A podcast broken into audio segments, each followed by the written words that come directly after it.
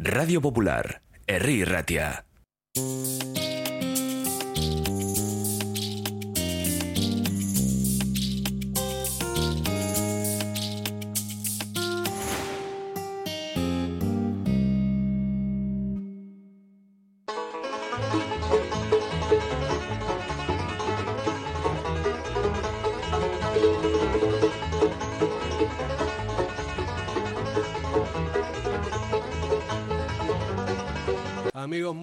Noches, bienvenidos a Betty Surekin en el Heinz Prosit. Un, una- un martes más, eh, acompañado de buena gente, de buenos compañeros, de gente que sabe mucho de fútbol, Kevin Doyle. Muy buenas. Gabón, Ferdinand. ¿Qué tal?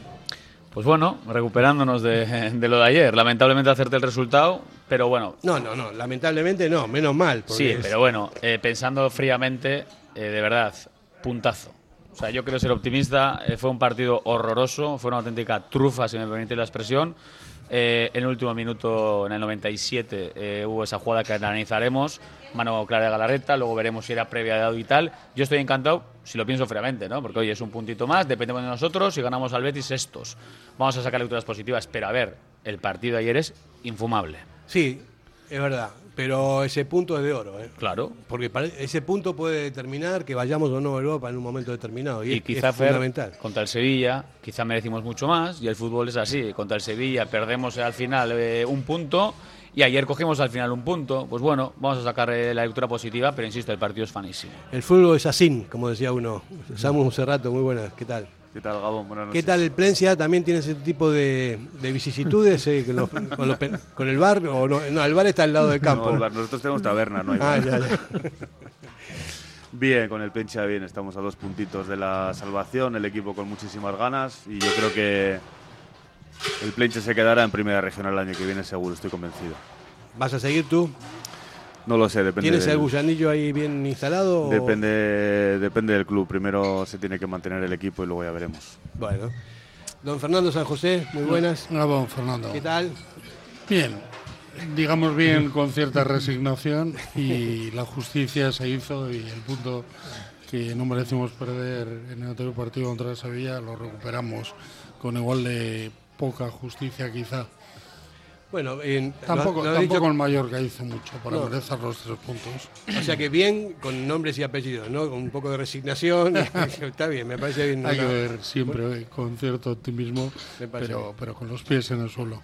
Julián García, Hola Fernando Gabón. ¿cómo lo viste? Pues A priori. como, como dice Fernando con resignación. Es No cabe- más, no cabe ya yo cuando metió el gol el Mallorca es que ni me enfadé. O sea, no, o sea, bueno, es que la verdad es que ya procuro enfadarme solo un día, que es el que pago la cuota. El resto de días del año eh, tiene que ser eso, pues resignación, ¿no? Pero a mí no me extrañó la alineación, por lo menos en, la- el centro del campo, pero es indudable que sin determinados jugadores el equipo pierde muchísimo. Yo eh, lo digo para todos, ¿no? Lo que no entiendo es que estando en unas instancias súper importantes de la competición, que nos estamos jugando el todo por el todo ya, hayan habido tantos cambios. Bueno, no, no sé, ¿cómo, cómo lo veis vosotros? ¿no? Para mí fueron demasiados cambios, insisto, en un partido fundamental y no ha funcionado demasiado, ¿no? Eso es lo que yo veo. Yo creo que nos estamos jugando la vida. Yo creo que tenemos una oportunidad histórica de poder quedar sextos, cuando menos. No es tan difícil. Competimos con equipos que normalmente no están en esas posiciones. Le hace el Girona a tres puntos o el propio Sasuna. Lejos quedan ya no tanto el Sevilla y bastante el Valencia. Y creo que es el año de tener una cierta capacidad de por por calidad de equipo, merecer sin duda estar entre los seis primeros. Pero para eso estoy de acuerdo contigo, que aunque el entrenador sabe mucho más, porque entrena todos los días con los jugadores, el sistema de rotaciones jugando una competición solo de aquí a un mes tampoco creo que sea tan necesario. Debemos jugar siempre con los mejores, con todo la- el respeto al entrenador. De todas formas, eh, hay que tener en cuenta que en una semana son tres partidos. Entonces yo sí que me esperaba cambios, pero luego también es un poco eh, la predisposición del equipo. ¿no? Yo ayer vi a un equipo quizá muy pendiente del Mallorca, en el sentido de tampoco fuimos a presionar están arriba, tampoco fuimos profundos. Eh, paredes, juego de lateral derecho, evidentemente con Paredes Ernesto no busca profundidad y atacar. Entonces, creo que íbamos a minimizar mucho al rival, hacer un partido largo teniendo en cuenta que iba a hacer cambios en la segunda parte con Nico y demás que lo hizo. Pero a ver, si te dicen que no estamos jugando la sexta plaza, no, no parecía. ¿eh? O sea, al equipo le faltó mucho querer, morder, presionar. El primer tiempo tuvimos la posesión, eh, eh, la estúpida, como digo yo, la de tener balón, pases horizontales, pero sin profundidad. No hubo juego por dentro, no hubo juego por fuera. Es que me faltó todo ayer. Samu, tal vez el campo también influya, ¿no? ¿Te acuerdas la época esa de los pantalones verdes, que fue un- una debacle? Me parece que el campo, este campo del Mallorca no es eh, eh, compatible con el Atleti, porque han, habido muchos episodios ahí. Pero hay que tener en cuenta que el, que el Mallorca salió con cinco defensas. Lo que tienes enfrente también estaba muy cerradito, que salía a la contra. Sí que es verdad que no hubo eh, gran profundidad en Pero, el pero- Atleti. pero siempre la- el, el Mallorca de Aguirre sale con cinco defensas, siempre. O sea, se supone que uno tiene que, contra- tiene que tener las armas para contrarrestar ese tipo de cosas, ¿no? Bueno, yo desde mi punto de vista fue, como dice Kevin, no, no fue un buen partido, pero el Atleti creo que por fases dominó, dominó al Mallorca. Eh, lo que pasa que faltó esa profundidad. Eh, con cinco defensas atrás y un trabajo excepcional de los, de los tres centrales del Mallorca, pues hombre, es, es- es complicado. Pero bueno, yo al, yo al Atleti no es que le vea excesivamente bien, pero yo de, de aquí al final creo que esas rotaciones, como decíais antes, tienen un porqué. Ernesto es el que le ve todas las semanas a los jugadores y él sabrá por qué hace esas rotaciones, pero creo que yo el equipo sí que le veo con ganas de estar en UEFA. el A mí me parece que hay más, más de un porqué. Porque hay cosas que, que no son muy, no sé, por ejemplo, el cambio de portero no es muy habitual, ¿no? no es más que un porqué. Y, además la forma, la forma en sí. que se produjo el cambio, en un momento en el que además, eh, poniendo un valor a Julen, que creo que es un porterazo, Sí, sí, pero, pero Unai es uno de nuestros grandes valores y parece que después de dos actuaciones donde ha habido dos goles en los que ha intervenido, quizá no con tanto acierto, mm, debilita un poco la situación. A mí esa rotación, cuando según leemos, Julen no sabía que era una rotación, se produce en el día. Hay, no tres, sé. hay tres fallos graves de Unai, recordad el del Español, Sí. luego viene la Real, luego viene el Sevilla, y ayer a Ernesto se le preguntan, evidentemente, y él comenta que ya lo tenía pensado antes del partido del Sevilla, que ha coincidido con ese error, pero que él ya lo tenía pensado.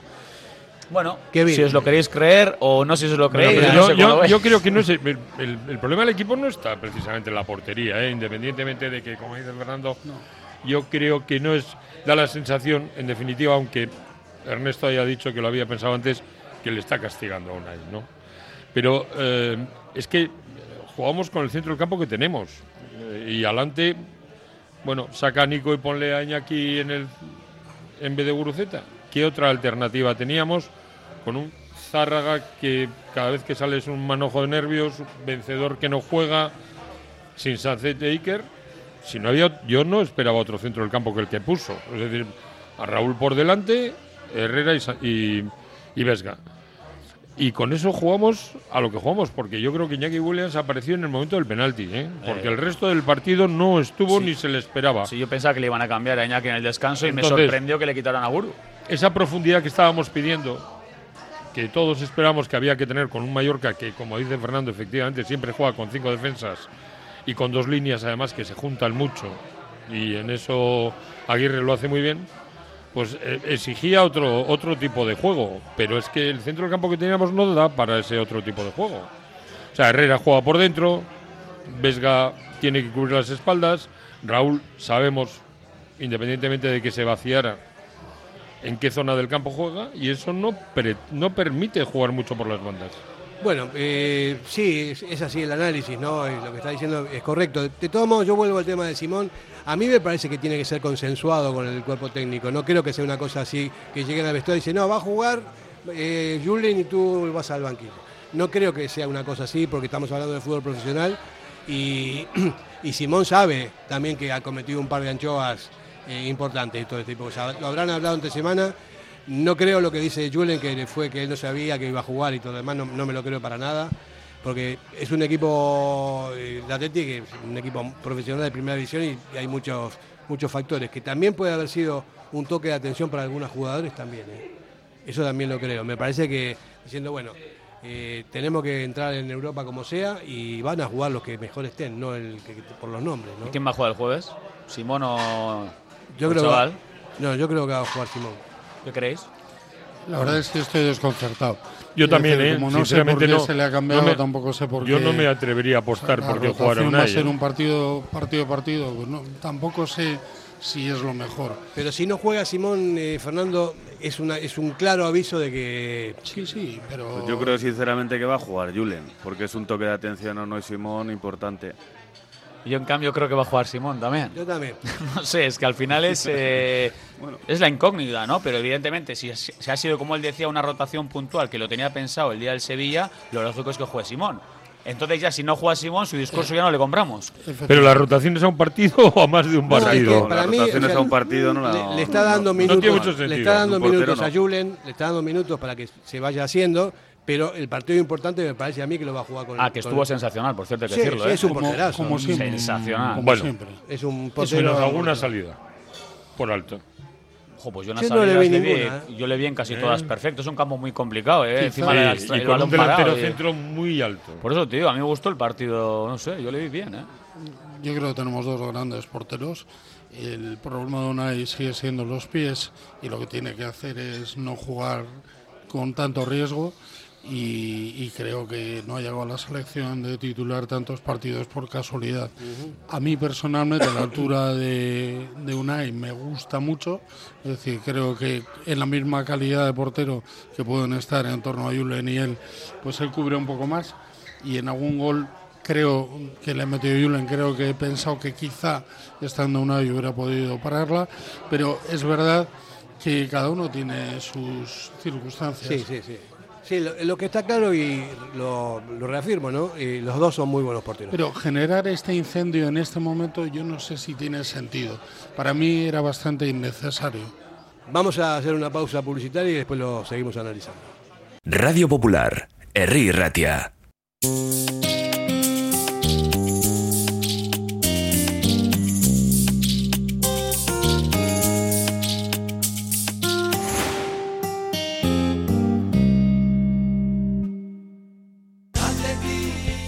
Café Tangora desde 1985. Ven y disfruta con nuestros desayunos completos, ambiente cercano y atención personalizada. El café del pueblo, el de toda la vida. Café Tangora. Estamos en Algorta, en la calle Juan Bautista Zavala 12, junto a la salida del metro. Os esperamos de lunes a viernes a partir de las 7. El mejor lugar para empezar bien el día.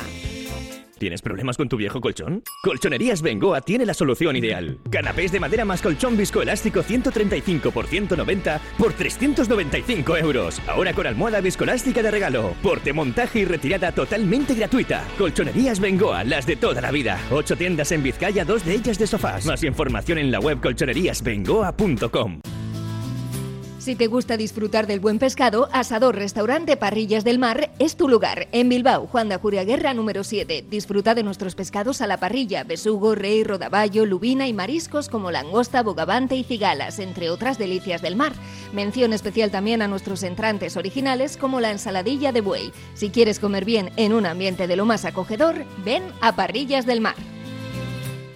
Diamanti e Karati, compra de oro con total transparencia y máxima tasación. En Bilbao, Puente de Deusto 13, Autonomía 34, Juan de Garay 7, Doctor Areilza 20 y Santucho 12. En Portugalete, Carlos VII 7 y en Baracaldo, Avenida de la Libertad 2. El primer outlet de joyas de Vizcaya con un 70% de descuento. Diamanti e Karati. Cervecera Basanta, nuestra especialidad es la carne y el pescado a la brasa con carbón de encina. Comenzamos la temporada con la apertura de nuestra terraza exterior, con pollos asados, entrantes variados y como siempre, nuestro chuletón a la brasa. También tenemos menú de lunes a viernes. Cervecera Basanta, Ollareche 33, Guecho. Bueno, nosotros siempre en la publicidad seguimos hablando de lo nuestro, del fútbol, del Atleti sobre todo. Y estábamos diciendo, ¿no? A ver, se- seguimos con la, con la polémica de- del, cambio de portería, ¿no? ¿Tú crees, eh, Sam- Samu, que va a seguir con, con Julen? Yo creo que sí, por lo que estaba comentando, es que no una rotación de portero para un partido no la veo. O sea, yo creo que es un toque de atención a Unai que viene con ciertos eh, errores gruesos y darle la oportunidad a Julen, que lo está haciendo muy bien. Pero también salieron otros jugadores. El equipo de ayer no fue del todo reconocible, un equipo de circunstancias, ¿no? Bueno, pero que, yo creo que los cambios que hubo, bueno, dices, cambio de pared, introducir a paredes, bueno, quizá quiso darle un poco de descanso a De Marcos y lo está dosificando un poco. Y capa sigue de capa caída. Capa estaba lesionado. Sí, no, no, está lesionado, tiene la rodilla. Capa está lesionado. Tiene un esguince- esguince de Es decir, rodilla. No, no teníamos. En defensa no había otra cosa. Si querías darle un poco de descanso a De Marcos, tenías que sacar las paredes. Yo repito, en el centro del campo no veo más de los tres que jugaron, porque el resto de los que están, pues están para jugar un ratito. Hombre, pero podría haber Y la- jugado la también única cuestión Dani, es- Dani con Vesga en el centro del campo también podrían haber jugado perfectamente. Ah, pero eso te juega contra el Betis. Sí, está, está pero- dosificando. Pero, pero hay otra cosa. Si tú quieres crear, lo que estás pensando es que necesitas a Raúl jugando por delante de Herrera, porque Herrera precisamente juega mucho por dentro del campo, juega menos con las bandas. Y la única cuestión es si Nico debía haber salido desde el principio, quizá en vez de Iñaki, manteniendo a Guruceta o mm, poniendo a Iñaki en el centro de, de la delantera y, y a Nico por la banda. Bueno, es que eh, no tenemos. Dime que otras alternativas razonables. De todas formas, Fer, igual lo que otros pensamos, ¿no? En un momento puntual, vale, sacas a Rulo, pero igual eh, está encantado eh, Aguirre que salga Raúl García y Guruceta y el planteamiento es perfecto, está encantado con el 11, porque juego directo, ellos son un frontón y ellos defienden. Igual la otra opción era jugar incluso, ya sé que no le está poniendo mucho, pero puedes jugar con Zárraga por dentro, con Herrera y con Vesga. Te cambia mucho el guion, ¿eh? Porque has a tener balón, a buscar por dentro, a ser un poco equipo más combinativo. Yo creo que el esquema de que plantea ayer Ernesto es perfecto para Aguirre. Aguirre dijo, me encanta, porque no le estás buscando, estás haciendo un campo mu- un partido muy físico, tampoco estás yendo a por él a presionarle, estás jugando con paredes, con todo respeto al lateral derecho, no vas a subir por el carril. Yo creo que Aguirre cuando vio el 11 dijo, me gusta. Bueno, eso ya a toro pasado. A ya. toro pasado. Claro, es, es más sencillo de, de ver, ¿no? Porque si le hubiese metido cuatro la teta diciendo, joder, qué maravilla Valverde. Pero jugando como, como se jugó ayer, cuatro no, No, metes mira, a nadie. ¿eh? No sé, a mí, insisto, ¿no? Eh, salió ahora el tema de Raúl García. Pa- El mejor. Es que es el mejor jugador Ayer, pero es que- con 37 sin años. duda. Es Pero es impresionante. que Raúl García, yo desde estos micrófonos siempre lo he defendido, que es el jugador más profesional y ahora mismo es un jugador insustituible en Atleti Bilbao. Es que Cojo tiene que jugar. Y yo lo voy a decir, ¿eh? Eh, les, mol- les molesta cuando se dice esto.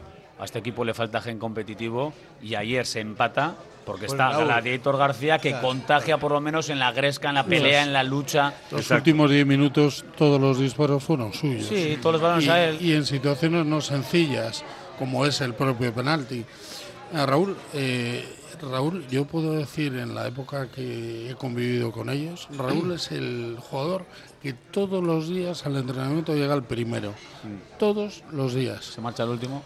Eso, eso significa algo. Totalmente. Totalmente. Es Y- el ejemplo. Y, y yo desde luego estaría encantado, gestionando bien su ficha, estaría encantado que renovara por el Atleti, porque creo que además de lo que aporta en el campo, en los entrenamientos y en el vestuario, es un modelo para todos los jugadores jóvenes y no tan jóvenes que todavía no han demostrado madurez. Bueno, tú lo conoces desde dentro y Sí. sí, nosotros lo intuimos desde fuera, ¿no? Lo que se ve, te das cuenta cuando un jugador. No, por eso lo comento. Quiero Claro, decir, sí, sí, sí. luego sale al campo, evidentemente tiene la edad que tiene, ha perdido muchas de las condiciones. Recordemos que este jugador, sin ser un delantero, llegó a meter creo que 16 o 18 goles Hace en poco, liga ¿eh? hace dos años. Ayer, ayer remató una de cabeza desde el suelo. Sí, y sin eso, sin, Sentado. sin saltar. Sin saltarse, sentado en el suelo. Pero es que Raúl es un ejemplo hasta cuando se expresa. Porque esa es otra de las cuestiones de Raúl. Evidente. Raúl es un tío con la cabeza tan bien amueblada que cuando tiene que hablar de lo que es la profesionalidad en el fútbol, de la actividad del equipo y de todo, sabe expresarse con una mesura que no la encuentras en otros. Pues mira, ayer a Raúl no le hubiera pasado lo que les pasó a los chavales. Habéis visto el tuit de John Rivas, ¿no? Nuestro compañero. ¿Lo habéis visto? No. Pues vale, pues John Rivas ayer subió aquí, que os lo voy a leer literal. Athletic Club. En vez de estar a lo que hay que estar, ahí jugando con el móvil en el banquillo. También Ah, sí, Nico sí. lo tiene, por cierto. No hay una normativa interna que prohíba distracciones. Es una foto antes del partido, que son los chavales, en este caso Adu y. que subió el otro día también. El, el- el chaval, Eh, el Unai. Unai. Unai. y Unai. Pero, pero Eh, ¿son chavales o son jugadores del Atleti profesional? Por supuesto, y esto es un banquillo profesional, y esto es antes del partido y están con el teléfono en la mano. Yo soy de los que creo que también que cuando estás dentro del partido aquí ya es modo partido, aquí no hay teléfonos y esta imagen, hombre, yo no sé si a nivel ¿En de el- club en el, interno ¿En el Plencia sucede eso? ni en No, regional. es, es inaceptable. Los jugadores apagan los móviles y deben estar en el vestuario. Pero es una cosa obvia en todo lo- en cualquier vestuario. no, yo no- nunca he La, visto. la normativa del Atleti no contempla móviles porque en ese sentido es anterior, incluso, pero evidentemente sí contempla circunstancias análogas por las cuales se pudiera llegar a sancionar. Pero el problema es que esos móviles llegan ahí.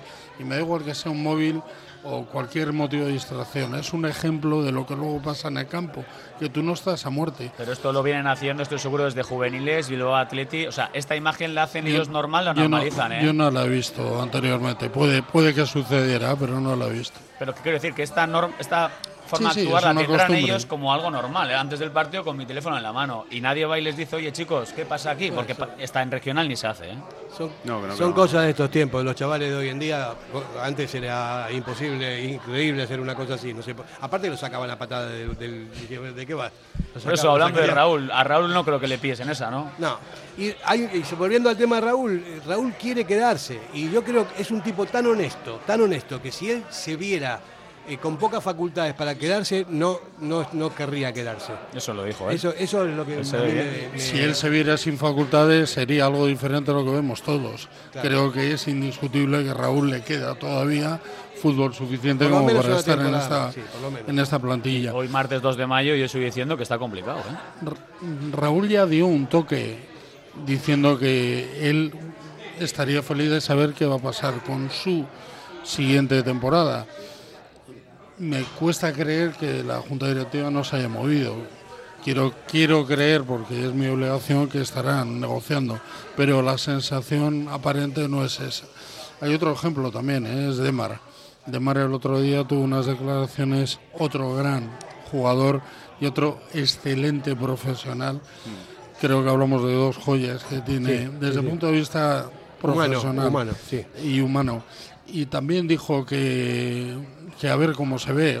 Yo creo que hay una cierta sensación en el socio de que tenemos algún deber que hacer relativamente sencillo pero muy importante en una plantilla corta en unos puestos que no están excelentemente bien cubiertos. Somos el lateral derecho y un, y un falso 9 que, que, que puede acabar jugando un media punta. Ya, ¿no? pero Ferran, el tema de Demar es distinto. O sea, eh, Raúl García, evidentemente, él quiere quedarse, él está deseando quedarse. Y Demar, su problema es personal de El decir mismo. el mismo. Sí, que son pero, situaciones pero totalmente yo distintas. eso lo he vivido. Pero no se le pasado. anima, ¿eh?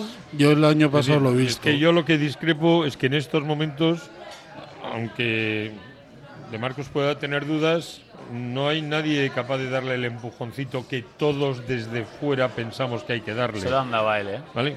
A él se lo dan, ¿eh? Bueno, Lo, lo que trata hay que de dárselo decir- públicamente también, ¿eh? Pues igual, no, pero a mí me parece que tiene, tiene razón Kevin. ¿eh? Además, por respeto no se lo dan, ¿eh? lo están tratando de convencer todo el mundo. Porque, y él me a mí me da la impresión de que es un poco reticente. Bueno, la- y yo- Leque, yo- Leque lo transmite súper bien. Leque son, a ver, son hermanos, te quiero decir, tienen una relación brutal. Y Leque cuando le preguntamos por Demar, él dijo, yo por respeto a él, ¿qué le voy a decir? Yo no le puedo decir aquí nada. O sea, ellos que creen, se hablan todos los días. Claro que le quieren convencer, pero realmente sus amigos saben que él tiene muchas dudas porque él físicamente no se ve ni físicamente igual ni psicológicamente para aguantar otros 11 meses de exigen- de exigencia máxima. Demar acaba un partido el domingo y muchas veces hasta el miércoles o jueves no puede entrenar. Y eso es duro. Pero es porque él no sabe si realmente va a poder. Kevin, estoy de acuerdo. Lo que he tratado de decir, que las declaraciones del otro día me resultaron algo diferentes a las que ha tenido una temporada atrás. Porque con nosotros, él también nos puso esa condición. No me presionéis, dejarme que yo, si estoy en condiciones, renovaré. Y confieso que dijo que lo menos importante era el dinero. Sí, sí, seguro. Lo cual también Raúl García reduce su ficha para renovar. Ah, Estamos hablando de situaciones que hay que cerrar.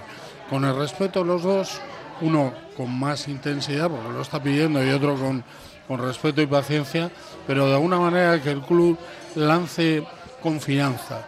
Porque, porque además de Mar está haciendo un temporadón. quizá mejor que hace dos años cuando se lo planteaba. El, el Por que lo más tanto- minutos lleva. Yo es que además, para bien o para mal, en las fechas en las que estamos, lo que, lo que dice él, se deben de cerrar, pero se deben de cerrar ya. O sea, Se estará es que es un empujón para el equipo en, en la situación crítica a la que nos a la que vamos a llegar de cara a final de temporada, ¿no? Y además son, son sencillas las renovaciones, aunque de haya que esperar. No estamos hablando de la de Villas hacer. Que Sí, fue sí, más no, está claro, ¿no? está En claro. todos sentidos. Hacemos una pausa, venimos enseguida. Llega el momento de disfrutar de tu jardín. ¿Lo tienes todo preparado? Con las máquinas de batería Steel, tu césped, terraza, árboles y setos siempre perfectos. Gracias a la tecnología y calidad premium de Steel. Y al mejor precio. Encuéntranos en... Comercial Agrícola Baserri Tresnac de Berriz. Teléfono 94 682 4087. ¿Quieres ponerte en forma? En Bilbao, Indautxu, Santucho y Basauri, London Fit Boxing. En tan solo 45 minutos, quema calorías, tonifica, técnicas de golpeo, diversión y pérdida de estrés. Pruébalo gratis, en horario flexible y con regalo de guantes. London Fit Boxing. Más información en el 944 21 21 14 y en londonfitboxing.com. Ven y pruébalo. En el corazón de Algorta, Pipers. Gastronomía de calidad, menú del día, menú de fin de semana con reserva previa, desayunos y todos los jueves, música en directo. Viernes y sábados de 9 a 12, carta de bocatas, hamburguesas y raciones. Más información en la web pipersalgorta.com.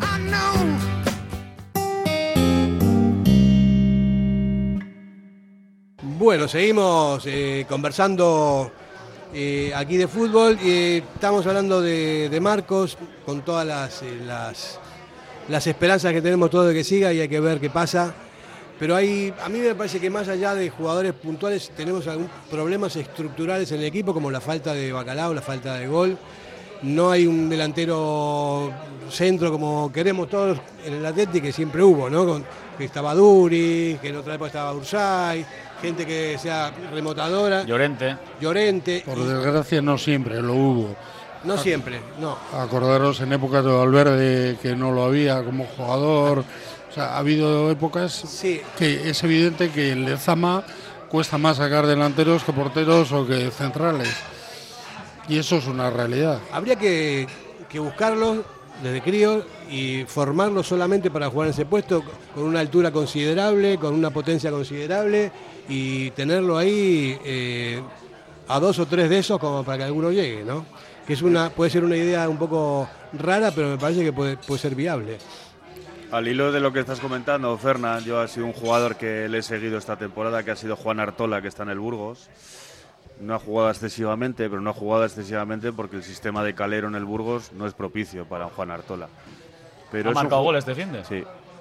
Pero eh, en el fútbol de Ernesto Valverde creo que tendría cabida. Y es un jugador competitivo, que viene de la casa. ¿Qué edad tiene? Y 23 años. Bueno. Y creo que sería un jugador a, a seguir y que tendría cabida como delantero centro en el Athletic Bilbao. Bueno, hay que tener en cuenta que vamos a entrar en Europa, espero. Y la plantilla también influye mucho el hecho de estar en Europa, porque eso, la planificación también eh, se está haciendo de una manera en función de si se logra Europa, se hace de otra manera la plantilla, se hace de otra manera incluso por puestos, porque igual en vez de tres tíos ofensivos o cuatro, pues tienes incluso alguno más. Y está Villalibre, está Raúl García, eh, hay jugadores que todo puede influir también en función de si se logra el objetivo. ¿eh? O sea, las decisiones también se pueden tomar eh, en junio cuando pase lo que todos queremos que pase. Sí, pero Kevin, llevamos varios partidos donde parece que la función fundamental, por ejemplo, de Guruceta es presionar más que rematar. Es decir, estamos más a jugar en la presión que a jugar en la creación. Eh, y eso se nota. Es decir, Guruceta está jugando en unas posiciones excesivamente retrasadas respecto del centro de la delantera, a veces cayendo a banda, presionando mucho a la salida de los centrales. Y mm, a un delantero le tienes que dejar una cierta Julián, libertad. Pero ¿eh? eso lo dices hoy.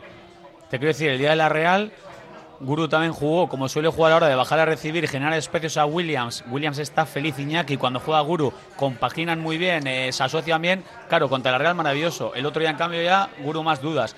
A mí el papel ahora que hace Guru, ofensivamente el equipo, a mí me parece una opción súper interesante y nos, nos hace No, generar. sí, ¿eh? sí, yo estoy de acuerdo. Estoy de Eh, acuerdo. pues no pensemos un delantero que consiga bacalaos, ¿eh? Bueno, pero es otra manera de jugar, ¿no? Espacios es que, para no- otros. Lo que pasa es que nosotros estamos acostumbrados siempre a un delantero, no como decíamos antes, un delantero del Atleti, eh, goleador, que vamos, hay- han habido muchos en la historia en general, ¿no? Y hoy en día ha cambiado un poco, y sobre todo con el sistema de Ernesto, que es distinto. Lo que está haciendo Guruceta, eh, y está jugando de titular por eso, porque está abriendo espacios para que entre los demás, está combinando bien, no está jugando delantero centro de al uso. Eh, Eso es, eso es. Pero bueno, eso es una cuestión táctica, ¿no? no De todas formas, eh, no es un 9 claro No, tampoco. Tampoco, Es- no, un no, segunda y, punta. y- claro. y- llevamos tres años y abro un, un tema bastante crítico. Llevamos tres años en un delantero centro claro en el Bilbao Atleti. Desde que Villalibre dejó de ser el centro, porque no ha habido, igual no ha sido una referencia de regularidad en juego, ni mucho menos. Y eso me hace pensar que efectivamente tú decías que hay que procurar formar desde jóvenes delanteros. Yo creo que tiene que ser un objetivo de Lezama básico. Ahora se ha fichado. Izeta, ¿eh? eso sí. Se ha fichado Izeta y la idea también es un poco Izeta que sea ese 9 casta, brega, pelea, incluso su cuerpo, empezar a, a trabajarlo mejor y que Sí. coja una constitución mucho más potente y más eh, fuerte. Tiene gol, ¿eh? Ahí donde le veis, tiene casta, tiene carácter, no es un 9 puro de estos 9 goleadores, pero bueno, igual es ese 9 que el Atlético está empezando a cocinar. ¿Es el obispo, no? ¿No? ¿Y Z? No, no, no. No, no tiene nada que ver, ¿no? Ya, pero yo, yo estoy con Fernando. No tenemos un abanico de jugadores Ya, que- ya, ya, sí. dentro de los cuales luego podamos escoger a partir de una cierta formación. Mientras tenemos un abanico de porteros, no Claro. tenemos un abanico de delanteros. Es decir, no, no podemos confiar toda una carta, que es lo que hemos estado haciendo primero con Villalibre, ahora con Guruceta, quizá luego con Izeta. Es decir, no, tenemos que abrir las posibilidades a Sin poder duda, elegir. Sin duda, Julián. Y además es que hay momentos en los que nos bloqueamos y nos bloqueamos siempre. Y es cuando nuestros contrarios se cierran. Cuando se abren, tenemos velocidad y tenemos unas, Balas. unas bandas que son balas y así acaban llegando oportunidades y goles. Pero cuando se cierran, somos cuasi incapaces de generar ocasiones. Y cuando tus bandas funcionan, porque cuando los Williams están enchufados por bandas son bestiales, pero también quiero poner encima de la mesa un nombre. Alex Berenguer está en un momento bajo, está rindiendo a un nivel pues eh, que no nos tiene acostumbrados, lamentablemente últimamente sí. Alex no desborda, Alex no está con confianza, Alex no tiene chispa y Alex lo que nos daba era eso. Si Y tú es- defines y a un Alex gran es eso, jugador, y ¿eh? es un gran jugador, pero ahora mismo Alex no está pasando un buen momento y se le nota, se nota ansioso, se nota desconectado y es un jugador clave, ¿eh? y ahora mismo está en un nivel, incluso yo diría hasta preocupante. ¿eh? Claro, lo que- eso, confianza. eso pasa, pasa en todos los equipos, pasa en algún momento. No siempre se está con la misma actitud, no siempre se está con las mismas sensaciones. Puede tener problemas físicos, puede tener eh, problemas de, no sé, de eh, pensar que lo están dejando de menos a este y a cualquiera, ¿no? Entonces, ahí lo que se impone siempre es la fuerza mental de los jugadores. Los jugadores que Y el, apoyo, y el apoyo psicológico que alguno ha reconocido lo ha venido muy bien. También, también, pero también es importante que el, el mismo chaval tenga siempre confianza en sí mismo y mentalmente diga, bueno, yo aquí voy a seguir hasta, hasta o- o lograr otra vez el nivel que tenía. Y Alex ¿no? lo reconoció, ¿eh? Alex llegó aquí, besó el cielo, marcó un montón de goles, marcó, fue. Luego la gente ya decía, va, si no ha sido dinero con lo que nos está dando. Hubo muchas críticas cuando llegó. Es que es un, Después, es un jugadorazo. pero ¿qué es lo que pasó? Él mismo reconoció, luego pasó un bache y él reconoció, yo me llegué a obsesionar con el gol, claro, vine, llegué, eh, besé el santo, marcaba muchísimos goles, luego de repente no veía puerta y él mismo decía, es que sí que estuve un poquito obsesionado con el tema del gol. Y yo creo que ahora mismo es un cúmulo de todo, porque Nico le pasó por la izquierda. Nico empezó a ser internacional, Nico empezó a ser nuestro referente, luego empezó él a volver a entrar en enero. Estuvo, estuvo bien, en enero tengo recuerdos de que estuvo Sí. bien, eh, pero desde febrero ha ido para abajo y hemos llegado a un momento en el que no está. Se le ve muy obsesivo con hacer las cosas bien. Eh, eh, yo creo que, yo estoy de acuerdo, Kevin, que Berenguer puede hacerlo mucho mejor porque lo ha hecho Sí. eh, en otras ocasiones. Pero hasta, hasta las faltas que sacó ayer. Sí, ¿eh? sí. Las dos faltas que sacó ayer no son propias de él. Él sabe colocar el balón mucho mejor y de hecho yo supongo que cuando le ponen a hacerlo es porque entre otras cosas, porque entre otras cosas en los entrenamientos lo hace. En cambio las dos, las dos faltas que sacó ayer, bueno, fueron balones mal colocados, ¿no? Sí, bastante discretas, desde Sí. luego, de ejecución. Y tiene un toque de balón exquisito, ¿eh? o sea, que es un tío que tiene un golpe de balón buenísimo. Sí, en Italia se salió. O sea, ha sido unos partidos impresionantes. Cuando, cuando lo vimos, eh, jo, que ojalá que lo traigan, decíamos, ¿no? Porque era un buen fichaje. Y ahora es Aduares, el que el otro día jugó contra el Sevilla 89, ayer bueno, ayer jugó un ratito, y quizá el mal momento de Berenguer precisamente es la opción para abrir la puerta a Adu y que pues, yo también quiero verle a Adu media hora. O sea, no Sí, le quiero ver ni un minuto no- ni diez. No, no viene de un año de brillar en el Bilbao no. tampoco. ¿eh? No está. Fue una expectativa hace dos que subió como un cañón, eh, como Luis Bilbao, del, del Vasconi al Bilbao Athletic y empezaron a, A comerse la categoría. Y a parecer que, que venían, y de hecho son los veteranos con un año solo de experiencia en el Bilbao Athletic. Adu efectivamente es tan veterano que ya ha pasado al primer equipo. Pero también hay que tener cuidado con estas subidas tan, tan rápidas porque evidentemente Munier debutó a los 16 años. Ahora a mí cuando me dicen que un chaval de 22 es joven, digo, bueno, depende para qué, ¿no? Pero, pero es verdad que, que Berenguer es un- yo creo que es un valor que hay que cuidar porque además tiene una capacidad de juego tanto creativa como, como es, es bastante killer, aunque no lo consiga, porque está pensando en el gol como en defensa, o sea, mantiene una tensión en defensa durante los 90 minutos muy alta que viene bien en el apoyo al resto del equipo. Sí, con, estoy de acuerdo. Con respecto a Adu, yo la- la primera vez que lo vi fue en San Mamés, creo que al principio de temporada, que entró él, entraron él y Nico a la vez, en un, en un partido al principio de temporada, ¿no? Y yo no lo conocía y me sorprendió, digo, pero qué esparpajo que tiene este chaval, cómo encara, cómo se va. Me gustó más que Nico en ese momento. Pero ayer, por ejemplo, le vi cosas que recibía el balón y en vez de encarar e irse, Devolvía, tocaba para atrás. devolvía en y eso los no- casos. para eso no es... confianza. Adu, Adu es otro jugador atípico porque también llega un poco tarde al fútbol. eh, empieza prácticamente a jugar en el Deusto. El Deusto le ficha el Santuchu y en muy pocos años se encuentra en Lezama. ¿no? no había despuntado como jugador en categorías inferiores y prácticamente prácticamente tras Asconia directamente. ¿no? O sea que también es un jugador que hay que mimar y cuidar. Es verdad que algo parecido le pasó a Iñaki, ¿no? Otro jugador que tardíamente llega al fútbol y este tiene habilidades de desborde claras. Yo sí se lo he visto porque estando en la directiva iba prácticamente a todos los partidos de casa del Bilbao Athletic y la verdad que suponía un cambio dentro de lo que es la calidad de lo- la categoría, pero no le he visto todavía terminar de romper. Pero ¿sabes qué es el problema de Aduares? Si os paráis a pensar lo que le está pasando, ¿eh? Eh, hace la pretemporada, se sale, la verdad que todo el mundo teníamos una expectación, una expectativa terrible con él.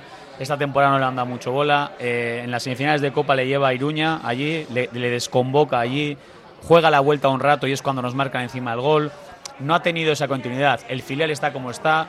Y el problema hay que saber digerir esos eh, bajones. ¿eh? Te ponen aquí arriba, te bajan. Y yo creo que Adu, incluso Luis Bilbao, les está costando asimilar lo que les está pasando este año porque no está siendo nada bueno. Fortaleza mental. Pues que. Fortaleza mental. Navarrena también apuntaba también. que ahí se ha quedado. Fortaleza mental no pueden tener cuando están habitualmente en un equipo que va al último en la categoría. Eso es una sensación de loser absoluto en vez de ganador. Los equipos de Athletic siempre se han, en categorías inferiores se han defendido bien, pero es que en este caso van a ver cuántos les caen casi. Y eso afecta luego. ¿eh? Hacemos una pausita. Radio Popular, Herri Ratia.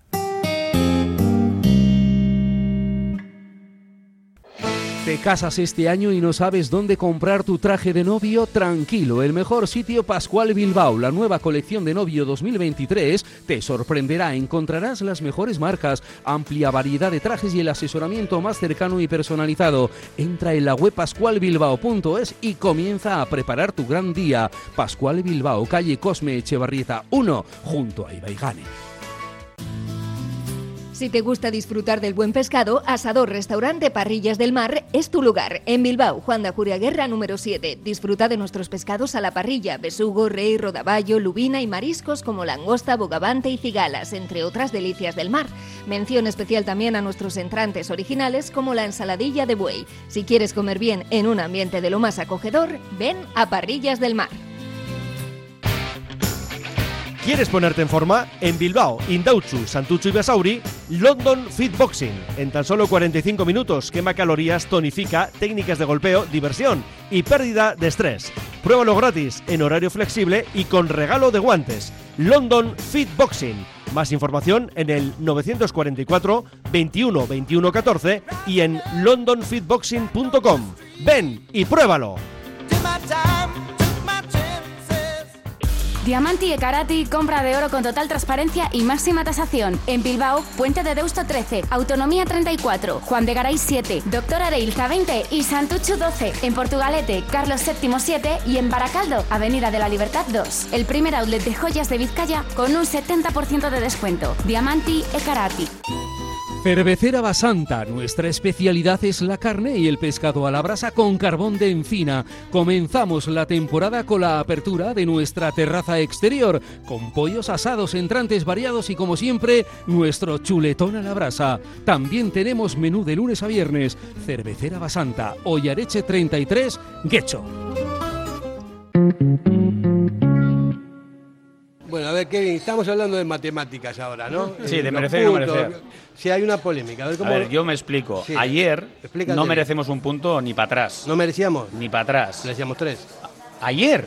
Sí. Por favor, Fer. Ayer- Merecíamos que el, el Mallorca jugó mejor que el Atleti. A ver, Fer, ayer el Atleti no hace nada para ganar al Mallorca. Hombre, no pudo, no es que no ha ganado, lo hizo, pero no pudo. Bueno, pues vale, os doy Vale. mi opinión y luego vosotros Sí, me, me- sí. me corregís. El partido fue malísimo. Ayer el Atleti, dos- para mí, si, si ya sé que fue una injusticia, ayer el Atleti perdemos 1-0 y es lo más normal que tenía que haber pasado. Marcamos en el 97 de aquella manera. En cambio, contra el Sevilla, lo más lógico, viendo cómo iba el partido, era un empate. O sea, un empate era lo más justo. ¿Qué es lo que pasa? Que nos auto Flagelamos. nosotros mismos con ese cagadón, hablando en plata. Entonces yo lo que digo es que se ha compensado un poco, no mereces absolutamente nada ayer, lo coges al final y contra el Sevilla lo más justo era un empate y lo perdemos al final.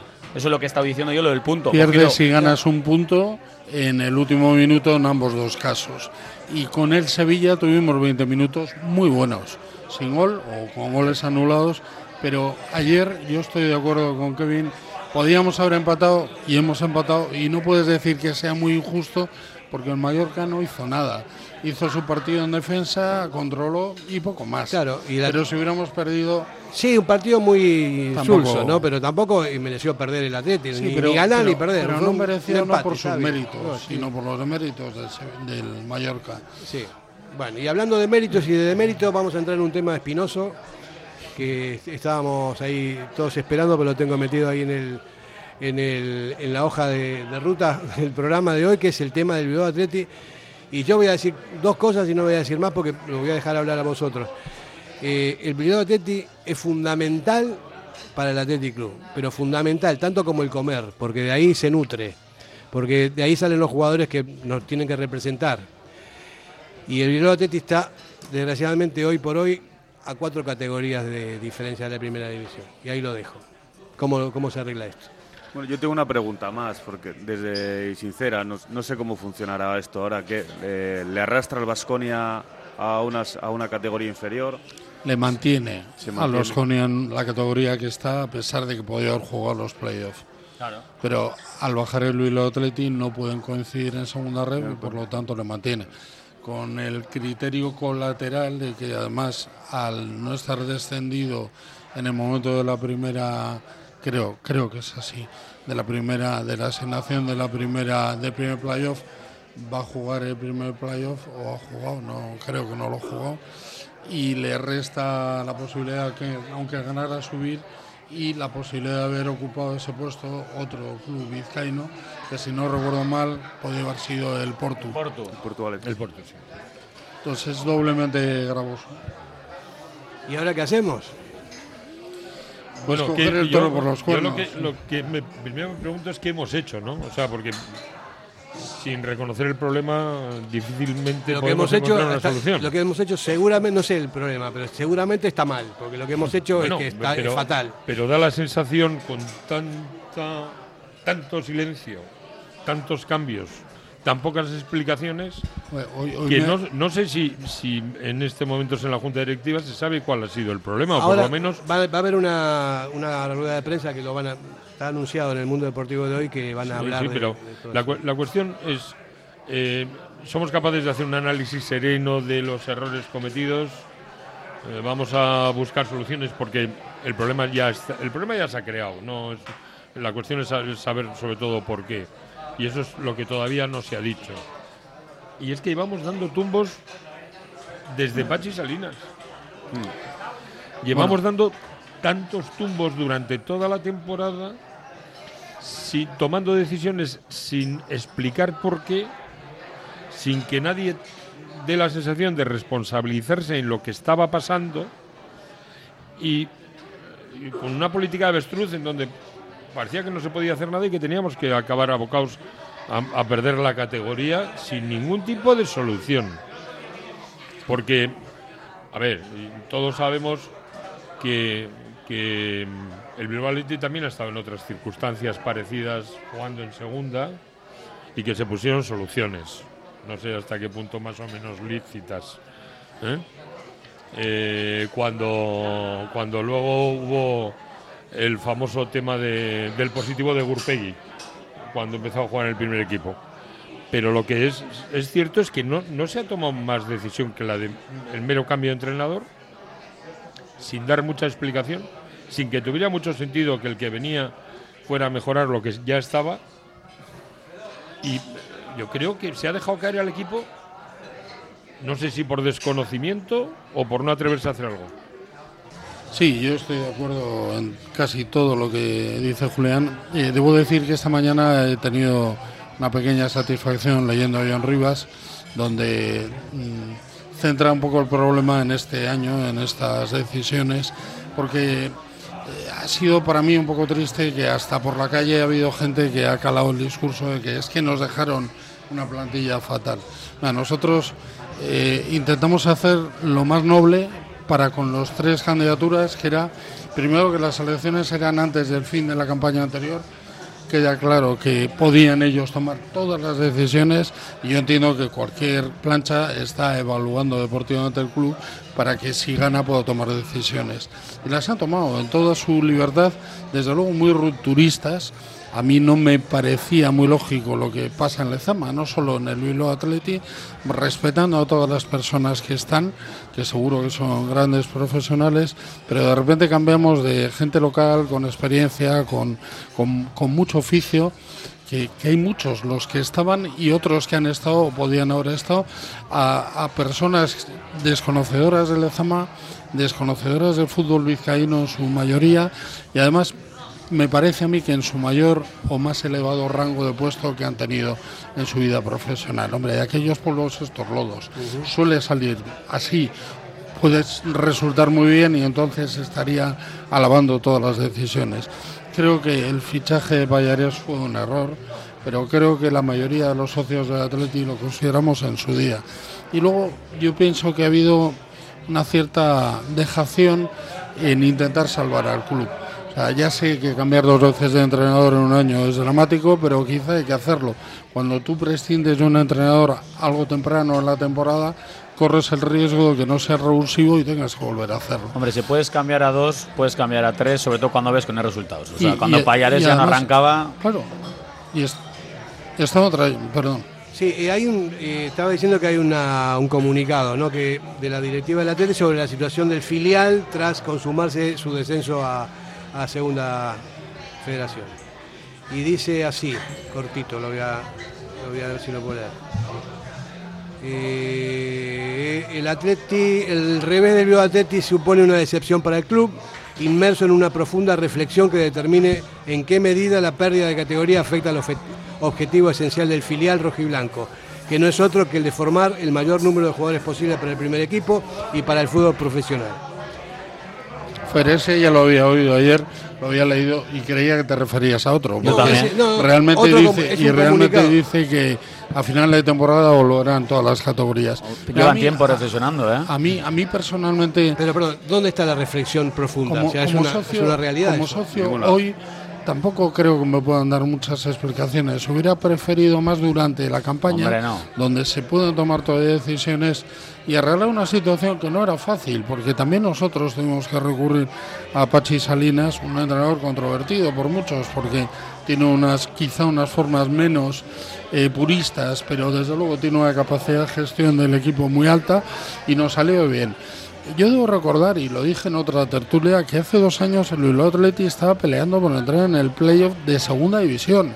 O sea, ya sé que de aquel equipo falta Villalibre, falta eh, Ollán Sancet, eh, faltan muchos. Nico. Pero, pero realmente eh, es que esa es la aspiración que tenemos que tener. Ya sé que cada día es más difícil. Y Julián ha hablado de algunas soluciones. A mí se me ocurre volver a fortalecer con edad el club en algunos puestos, ya lo ha dicho Kevin alguna vez. A mí no me parece tan lamentable tener un jugador de 25 años No, no, yo- es más, dando, dando solidez. falta. Es más, yo he dicho que hay que, hay que fi- firmar a un entrenador curtido, De vasco, casa, de casa, vasco, claro. y jugar con el delantero centro del Lemona, el del, del Sondica, que tengan 28 años, 30 años, hasta subir de categoría. Porque siguen siendo vascos, siguen entrando en la filosofía del Atleti y podrían hacerlo perfectamente. Sobre todo porque no sean niños los que tienen que, los que, tienen que tener eh, la obligación de volver a subir al equipo. Tienen que tener jugadores curtidos con experiencia en la categoría esa, de, la primera que van a jugar ahora, y, y subir al equipo en el primer año. Recordemos que Coquile, incluso Toquero, aunque Toquero ya venía más para el primer equipo, fueron fichados para el Bilbao Athletic y Claro. terminaron jugando en primera bastantes años. Y mientras tanto, fortalecer. Yo lo que trato de decir es que el Bilbao Athletic, recordar dónde estaba cuando ganamos las ligas.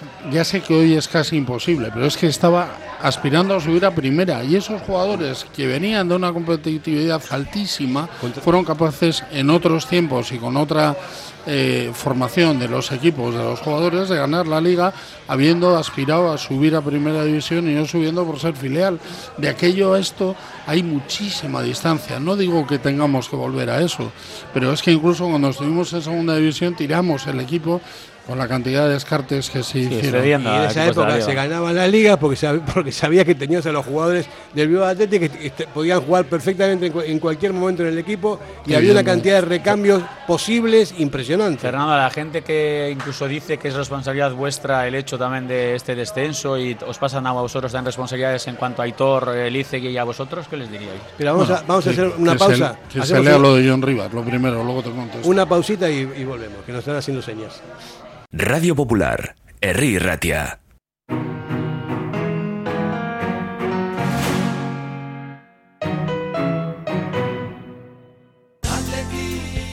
Café Tangora desde 1985. Ven y disfruta con nuestros desayunos completos, ambiente cercano y atención personalizada. El café del pueblo, el de toda la vida. Café Tangora. Estamos en Algorta, en la calle Juan Bautista Zavala 12, junto a la salida del metro. Os esperamos de lunes a viernes a partir de las 7. El mejor lugar para empezar bien el día. ¿Tienes problemas con tu viejo colchón? Colchonerías Bengoa tiene la solución ideal. Canapés de madera más colchón viscoelástico 135 por 190 por 395 euros. Ahora con almohada viscoelástica de regalo. Porte, montaje y retirada totalmente gratuita. Colchonerías Bengoa, las de toda la vida. Ocho tiendas en Vizcaya, dos de ellas de sofás. Más información en la web colchoneríasbengoa.com. En Durango, Restaurante Covica. Comida tradicional, moderna y vanguardista, elaborada siempre con la máxima calidad. Expertos en alta cocina en miniatura con reconocimientos de prestigio ofrecen diferentes alternativas para satisfacer los paladares de todos sus comensales. La comida de calidad y el trato exquisito tienen nombre propio en San Ignacio Usunea 8, Durango. Bueno, estamos hablando de este, de este suceso que es terrible para nosotros, el descenso del Bilbao Athletic, mucho más, mucho más importante que otras muchas cosas, porque son las raíces, son el futuro del club, estos chicos eh, tienen que hacer lo posible para subir cuanto sea, cuando sea, ¿no? lo antes El posible. descenso del Atleti ha sido un cúmulo de errores. Eh, Del Bilbao claro, del Athletic. Es, eh, es un cúmulo de errores pero lo que habéis comentado al principio es coger el toro por los cuernos y yo creo que coger el toro por los cuernos es poner soluciones y soluciones son buscar a los mejores jugadores del fútbol vizcaíno, colocarles en el Atleti para que esté cuanto antes en la siguiente categoría. Y si hay que pagarles, se les paga, porque es importantísimo eso. Pero es que además hemos entrado en un círculo vicioso. Como no tenemos un segundo equipo de categoría, cedemos. Y cuanto más cedemos, más debilitamos al equipo de segunda categoría, al segundo equipo. Y así seguimos. Y esto va a llevar a debilitar todavía más si seguimos con la misma política. Es decir, cedo para formar en una categoría superior y a su vez sigo debilitando al segundo equipo. Fernando, lo que te había preguntado de la responsabilidad que tenéis vosotros en este descenso. Te contesto, y tu te contesto, pero hoy vuestro compañero Don Rivas escribe, no hay excusas. La plantilla la planificó la actual directiva, no la anterior. A los entrenadores los puso y los quitó la actual directiva, no la anterior. El descenso ha llegado con la actual directiva, no con la anterior. Las aclaraciones, por tanto, las debe dar la actual directiva, no la anterior. Pero parece que no está en ese afán. Que entre todos la mataron y ella sola se murió. El Bilbao Athletic, 59 temporadas la contemplan, ha sido un fracaso sin paliativos y sin explicaciones. Vamos, yo comparto bastante lo que dice John, pero voy a decir lo que yo pienso y es Evidentemente el Bilbao Athletic no tenía el nivel de jugadores que tuvo hace dos años, había que irlos creando y se estaba haciendo. La anterior campaña fue compleja, por eso subimos jugadores del Bilbao del Vasconia, como son Aduares eh, o, los otros que antes he dicho, tanto Bilbao como Guere, y cambiamos al entrenador que bien les conocía, que era el propio del Bilbao Athletic. Yo creo que evidentemente hay que fortalecer algo en edad la categoría, la plantilla, porque jugamos contra plantillas muy duras, muy muy descartadas de categorías superiores, muchos jugadores que lo ponen difícil, curtidas. Pero eso no justifica que se hayan hecho las cosas, en mi opinión, de forma muy diferente a lo que se venía haciendo y la magia pocas veces aparece por casualidad. O sea, se planificó absolutamente la plantilla por la nueva junta directiva. Nosotros convocamos elecciones tanto para que tuvieran tiempo para hablar con el entrenador del primer equipo, del segundo equipo, con todos los jugadores que podían estar en fase de renovación. Y el Bilbao Athletic cambia todos los años, todas las temporadas cambia de jugadores, vamos, a un 70%, un 60%. Ellos tuvieron el tiempo. Lógicamente entiendo que venían analizando qué era el Atleti, qué era Lezama y cuáles eran las plantillas y las necesidades. Si no renovaron a un entrenador que conocía bien la casa, que conocía bien el equipo, a ese equipo y lo que podía subir del Vasconia, será porque tenían otra idea mm, si cedieron a los que cedieron, los cedieron ellos, no nosotros. Nosotros dejamos toda la capacidad de decisión a ellos. Como podíamos haber renovado a Marcelino y no lo hicimos, pues con mucha más razón en la fase más formativa. Entonces, todas las decisiones son ellos. Todas las decisiones son estrictamente de una junta directiva que con todos los respetos, porque sé lo difícil que es llegar a un mundo que crees conocer, pero que no conoces, y que cuando llegas al Lezama te enfrentas a ¿y ahora qué hacemos con esto? Bueno, optan por un entrenador como Bingen, que, que ya contaba otra plancha con él, le dan un tiempo, creo que poco, pero le dan un tiempo, toma una decisión que a mí me parece tremendamente equivocada, la de traer a un, a un entrenador que, no conoce este fútbol, que no conoce la categoría, que no conoce Vizcaya, que no conoce Lezama y que, insisto, como otros, vuelven a estar en su mayor cargo de su vida. ¿Eso qué significa? Hasta el respeto del jugador. Yo no sé si habéis leído oído, escuchado las declaraciones de Payarés de ayer. A mí me parecen bastante tristes, porque al final viene a decir que, bueno, que esto pasa, que es el fútbol, que el Castellón es un gran equipo y que esto de descender, bueno, pues es una experiencia más para Sí, los pero jugadores. en 59 años nunca había pasado. No, pero, pero es que de esos pueblos estos lodos, Por eso. insisto, y aún así, intentando hacer las cosas con coherencia eh, extrema, te equivocas. Yo creo, a mí me parece muy bien el, el, el electroshock, si de verdad lo haces y lo haces con conciencia. Lo del rock and roll me parece una anécdota, pero no el primer año. O sea, yo creo que cuando llegas a un sitio, lo primero que tienes que hacer es analizar. Nadie toma decisiones sin conocer. Analiza, mantén un poco la estructura y a partir de ahí te quedan tres años para ir tomando decisiones y todos los demás te puedan repetir. Totalmente de acuerdo. Yo, yo- Sentido yo no puedo estar de acuerdo en que la responsabilidad sea de la Junta Directiva anterior. Eh, tampoco voy a cargar más las cintas porque sé lo que hay y es difícil, es complejo, tomar decisiones y eso ya está. Lo que hay que hacer ahora es construir. Pero a mí me parece suficientemente grave como para que la construcción vaya en líneas sólidas. Están hablando de un entrenador que yo conozco, que yo aprecio y que está en la categoría de primera red, que es Jona, es un gran entrenador. Eh, puedo decir que tengo esta amistad con él y especialmente con su entorno, porque está en la SL en Logroño. Y, y me encantaría por él que llegara aquí, pero creo que tenemos que pensar muy bien qué base necesitamos tanto en jugadores como en entrenadores, cuerpo técnico, para que esto sea un mal sueño y que volvamos a recuperar, que formemos equipo y que no solo ascendamos a primera red, sino que tengamos aspiraciones de todo. Y no me vale el que el Bilbao Athletic está para formar jugadores, que por supuesto, y que ese es el, el- lo mínimo exigible, pero claro, cuanto más lejos están de categorías profesionales Es de más verdad, difícil. más difícil es el salto en este fútbol. Sí, no, eh, además, ahora el, el Athletic lo que tiene que hace- hacer es ascender, pero inmediatamente y después empezar a planificar otra vez. Pero hay que subir como sea, con jugadores locales, con entrenadores de aquí, que sepan lo que se juega en esas categorías y competir eh, de verdad. No con niños, sino con gente más curtida. Eso es lo que yo creo. Estaba escuchando con atención lo que decía Fernando y, con respecto al, cambio de, de dirigencia. ¿no? Eh, la actitud vuestra, yo no sabía que era así, pero lo que, lo que has comentado, ¿no? Es, eh, me parece que es tota- absolutamente ética no renovar al entrenador sabiendo que no van a estar y no planificar nada sabiendo que va a venir otra directiva. Encima ninguno, ¿no? Pues- Había, de las planchas contaba con Pachi, ¿no? Bueno, Creo- no, no. Lo, no lo habían expresado afirmativamente. pero a ninguno tampoco- le había dicho para no, seguir. No, Pachi por eso se va al Porto, porque, porque es un desierto aquello. Fijaros hasta dónde llega, que yo formaba parte de la comisión deportiva y algún miembro de nuestra junta incluso nos recriminó no haber tomado la decisión de, de- de volver a, a- a renovar a Pachi. Pero claro, entendíamos que eso lo tenía que hacer Los que- siguientes, que claro. llegaba con la Lo ético temporada. es. Hombre, es eso es lo lógicamente. normal. Lo ético es eso. Y que se hubiera acercado para, para retener a Pachi. Oye, si salimos nosotros, aquí está. Yo creo que no querían a Pachi y eso es lícito.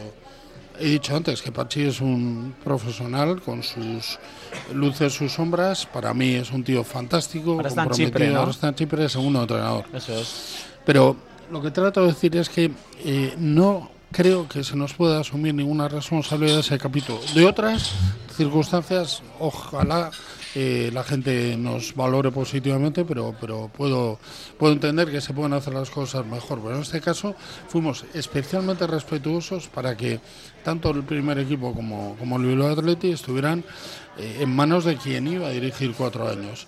Cuando las cosas van mal es fácil echar balones fuera. De todas formas, Fernán, yo he echado de menos eh, en el durante más comunicación. Yo lo he dicho muchas veces, nos tiene que haber informado qué pasa, por qué tomáis estas decisiones, qué vais a hacer, eh, con qué objetivo. eh, es que no sé, estamos incomunicados. Y lo he dicho muchas veces y seguiré diciéndolo. ¿Que nos van a decir el 30 de junio información? Bueno, pues Mira, bueno, yo- nunca es tarde, ¿no? Pero, que pero creo- mal. Lo que creo es que falta información del Lezama, no solo del Bilbao Athletic.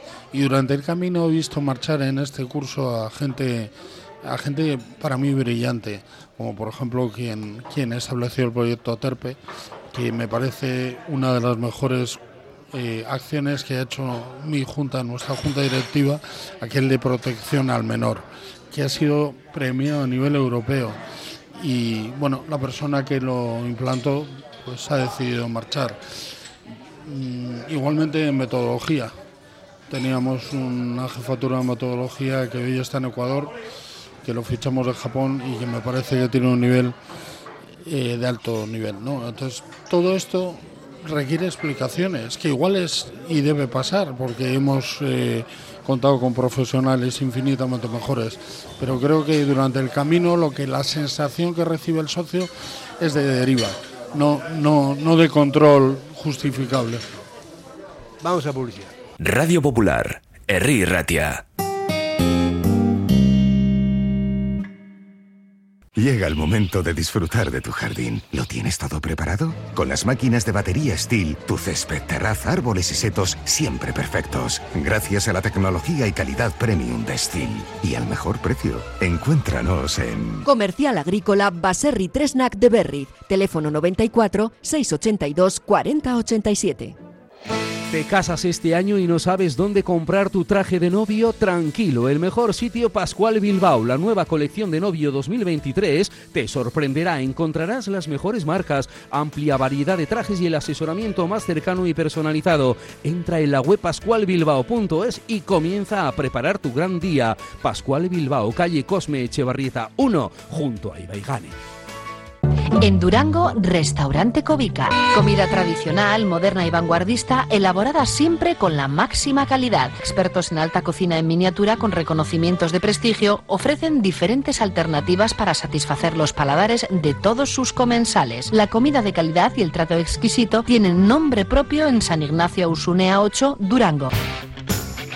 ¿Quieres ponerte en forma? En Bilbao, Indauchu, Santucho y Basauri, London Fit Boxing. En tan solo 45 minutos quema calorías, tonifica, técnicas de golpeo, diversión y pérdida de estrés. Pruébalo gratis, en horario flexible y con regalo de guantes. London Fit Boxing. Más información en el 944 21 21 14 y en londonfitboxing.com.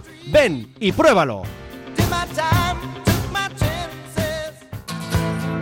En el corazón de Algorta, Pipers. Gastronomía de calidad, menú del día, menú de fin de semana con reserva previa, desayunos y todos los jueves, música en directo. Viernes y sábados de 9 a 12, carta de bocatas, hamburguesas y raciones. Más información en la web pipersalgorta.com.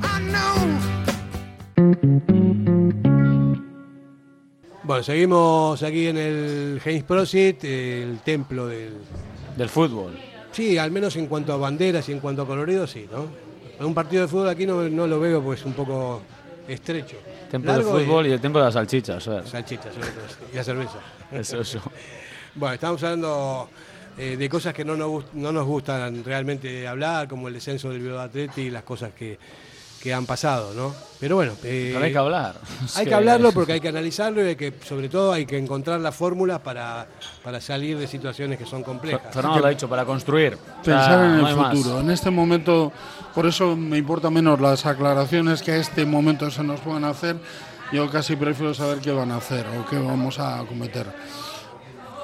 En cualquiera de los casos, por terminar, el, pequeño alegato que hacía el Ezama, por mi conocimiento, al haber estado en la comisión deportiva, en una junta directiva, eh, todos cuando llegamos creemos que sabemos, lo decía Julián ahora en el descanso, y sabemos lo que sabemos, que es que, que no conocemos Lezama, no conocemos tanto el fútbol profesional como sabemos. Entonces, yo sigo insistiendo en que Lezama necesita continuidad. Lezama no puede estar al albur de tres años y medio, cuatro, que cambie una directiva, que cada directiva tenemos nuestras ideas y creemos que lo vamos a hacer mejor que la anterior. Yo creo que tiene que haber un mecanismo de control para que no se perpetúen procesos de gestión en Lezama que no estén a la altura, pero desde luego que eh, es importantísimo que el ciclo de un jugador desde que entra hasta que llega tenga los mismos criterios. Hasta la definición de cuál es el jugador que nosotros queremos tener.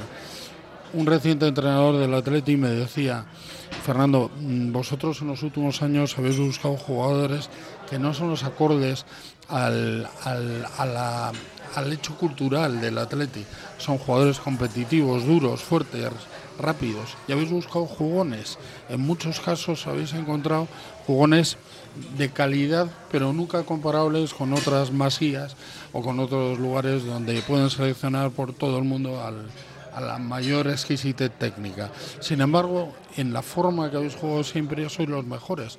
Por eso no salen más defensas que delanteros. Entonces, esa definición de jugador que hace que selecciones a este o al otro para entrar en Lezama, que no es solo de categoría y de calidad. Tú, Kevin, que lo has, lo has vivido, tú lo sabes. O sea, un jugador pequeño entra o no entra en función de cuál sea la estrategia del perfil de jugador que persigue el equipo. Todo eso me gustaría conocerlo, me gustaría saber qué opinan, me gustaría saber hacia dónde trabajamos. En nuestra época, con aciertos o no aciertos, eh, los dos Andoni, tanto eh, eh, como, como Rafael Corta, Antonio Bombín o, Bombín y o Ayarza. Antonio Ayarza, en dos ocasiones hicieron unas ruedas de prensa mm, para explicar esa estructura y estas cosas, con aciertos o desaciertos. Para eso están tanto los periodistas como el público y los socios, especialmente para valorarlo. Pues a mí me gustaría que alguna vez gente que plantea cambiar, como es esta junta directiva, se plantee también que esto es imprescindible, continuidad en Lezama y que no esté obligatoriamente ligada al cambio de directiva. Está claro, para mí, o sea, la conclusión de todo esto, que estoy totalmente de acuerdo, es que el atleti es el atleti y el atleti es el atleti y hay que respetar lo que es el atleti, el atleti tanto eh, a nivel eh, de gestión como también a nivel de jugadores, porque la forma de jugar del atleti es histórica y siempre hemos jugado así.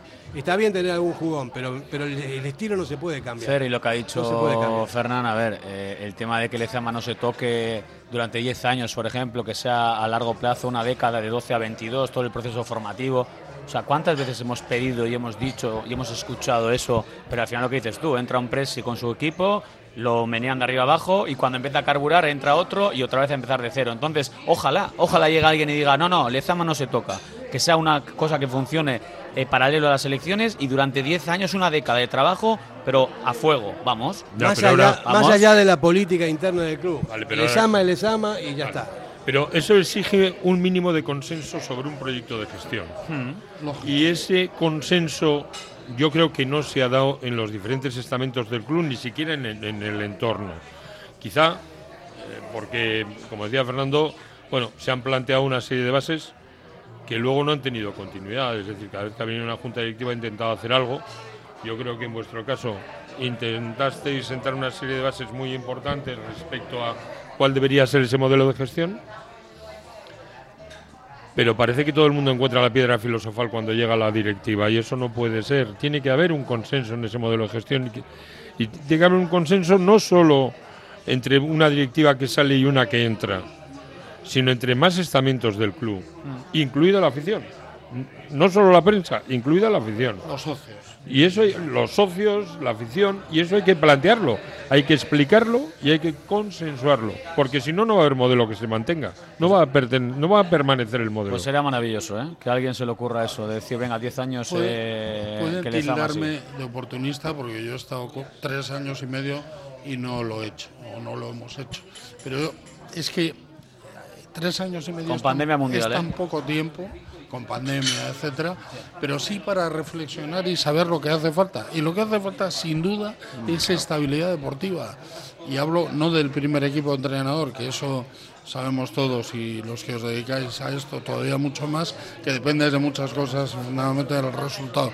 Pero el trabajo de fondo, el trabajo de cantera, ese tiene que llevar muchos años. Yo, por ejemplo, admiro a personas como Llaneza, que en su día eh, crearon el club, el Villarreal, crearon y supieron darle una continuidad. El problema es que todo eso son sociedades anónimas deportivas y, y manda a alguien y ese impone. Tendríamos que ser capaces nosotros de poder establecer ese criterio desde el punto de vista deportivo y del socio. Y no sé qué opináis los que sois entrenadores, Julián, que Julián, tenéis mucho eh, más perdón, criterio que yo. Yo, yo creo que se, se han tocado aquí varias cosas. Eh, la primera, que es un acierto, que es que el Lezama, el proyecto del Lezama sea a largo plazo. Eh, segundo, que sea con profesionales de aquí de la tierra que sientan lo que es el atleti, porque hay muchísimos profesionales aquí que se han tenido que buscar o están buscándose la vida fuera de Euskadi. Y, y para mí esto es, es vital, porque al final lo que estaba comentando Kevin, cada cuatro años pues eh, tendremos cambios y eso no es bueno ni para Lezama ni es bueno para el atleti. sientan y conozcan, porque es que muchas veces, además de sentir, conocen eh, la tipología del jugador, Claro. la tipología del proceso del Lezama, el, el nivel que tiene que tener el jugador de Atleti, que es en muchos casos hipermotivación. Y tienen que ser ganadores en todo caso y condición, porque para ganar nosotros a, a- plantillas con mucho más presupuesto y dejémoslo en más calidad, por lo menos en apariencia, tenemos que jugar al mil por cien. Y si eso no sucede, seguiremos donde estamos o peor. Mediocridad muchas veces. Claro, y no, no, lo único, o sea, yo creo que lo más importante de todo es mantener la esencia del Atlético, que el Atlético sea reconocible, porque en cualquier parte del estado que estés, dice, bueno, ¿de dónde eres tú? Del Athletic Club. Dice, ah, el Bilbao, ya saben cómo juega, sabes cómo es la forma de ser, sabes cómo es San Mamés, somos un equipo histórico. Lo que apretamos. Uno de los pocos que tuvimos siempre en primera división. Creo que son tres nada más, ¿no? Y Sí, bueno, entonces- tres, tres, dos y medio. Dos y medio. El Barça le libraron por aquella. Sí, salvaron, pero salvaron. ha habido, ha habido una cuestión que, que ha, ha mencionado Fernando, a mí me parece muy importante, y es que en definitiva no somos una sociedad anónima deportiva donde hay una dirección que permanece en el tiempo, porque en definitiva hay un propietario que se está jugando sus cuartos, o la mayor parte de sus cuartos. Pero es que aquí no tenemos transiciones entre juntas directivas, ni siquiera se comparte el conocimiento, ni la anterior participa en nada de lo que la siguiente puede hacer, aunque no os vaya a decidir. Es decir, no, El no pro- tenemos ese consejo de sabios Julián, el que proceso deberíamos electoral tener hace mucho años. de de toda la gente que ha participado. Eh, Hablas con expresidentes del Atleti y lo que Athletic. Athletic, Athletic, sí. Atleti, eso de Atleti, Athletic. no. Y te das cuenta del conocimiento y de las vicisitudes que en cada momento han tenido que pasar. Todo ese conocimiento no se vuelca en, la nueva junta directiva, porque parece que tiene que ser capaz de hacerlo todo nuevo, o por lo menos distinto. Yo, esta junta directiva que habla tampoco, por lo menos espero que escuche mucho, porque ya si escucha, en algo le puede ayudar ¿eh? a mejorar. O sea, los, la, la gestión no es algo separado de la afición. Buen palito de la ahí, ¿eh? intuición. Buen palito de Julián, ¿eh? Eh, no te preocupes, esta noche le mandamos el programa a Uriarte por WhatsApp. Vamos a publicidad, venimos enseguida.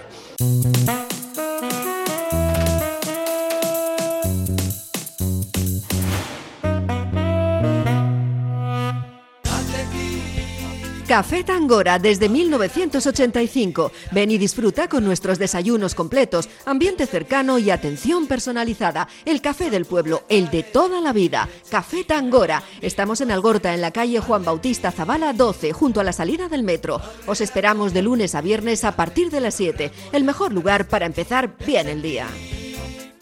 Diamanti e Karati, compra de oro con total transparencia y máxima tasación. En Bilbao, Puente de Deusto 13, Autonomía 34, Juan de Garay 7, Doctor Areilza 20 y Santucho 12. En Portugalete, Carlos VII 7 y en Baracaldo, Avenida de la Libertad 2. El primer outlet de joyas de Vizcaya con un 70% de descuento. Diamanti e Karati. Cervecera Basanta, nuestra especialidad es la carne y el pescado a la brasa con carbón de encina. Comenzamos la temporada con la apertura de nuestra terraza exterior, con pollos asados, entrantes variados y como siempre, nuestro chuletón a la brasa. También tenemos menú de lunes a viernes. Cervecera Basanta, Ollareche 33, Guecho. En el corazón de Algorta, Pipers. Gastronomía de calidad, menú del día, menú de fin de semana con reserva previa, desayunos y todos los jueves, música en directo. Viernes y sábados de 9 a 12, carta de bocatas, hamburguesas y raciones. Más información en la web pipersalgorta.com.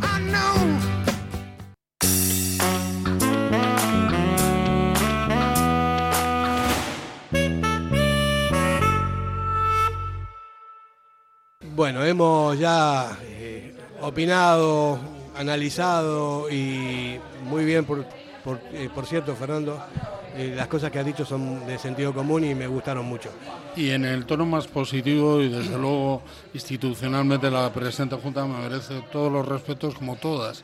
Claro. Yo siempre, además así lo he manifestado, por ejemplo, con el actual secretario o con quien he hablado que haya tenido relación antes, estamos a vuestra entera disposición. Pero vuelvo a lo que Julián dice, es verdad que no hay transiciones y eso es malo para Atleti.